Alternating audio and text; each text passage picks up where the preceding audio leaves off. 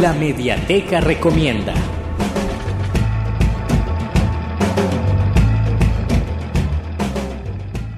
En la Mediateca Recomienda esta semana traigo el libro Diálogo entre Teatro Obrero y el Teatro Independiente de Carlos Foss. La vida del teatro obrero fue activa y con una intensidad de producción destacada aún en comparación con otros espacios de realización escénica de la época.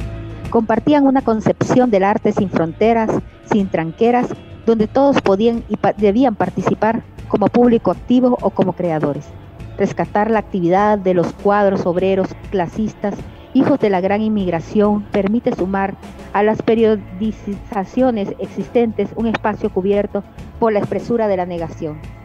Este ha sido la recomendación de la Mediateca, recomienda en esta semana y eh, les invito a que puedan buscar el libro en el www.ccesv.org.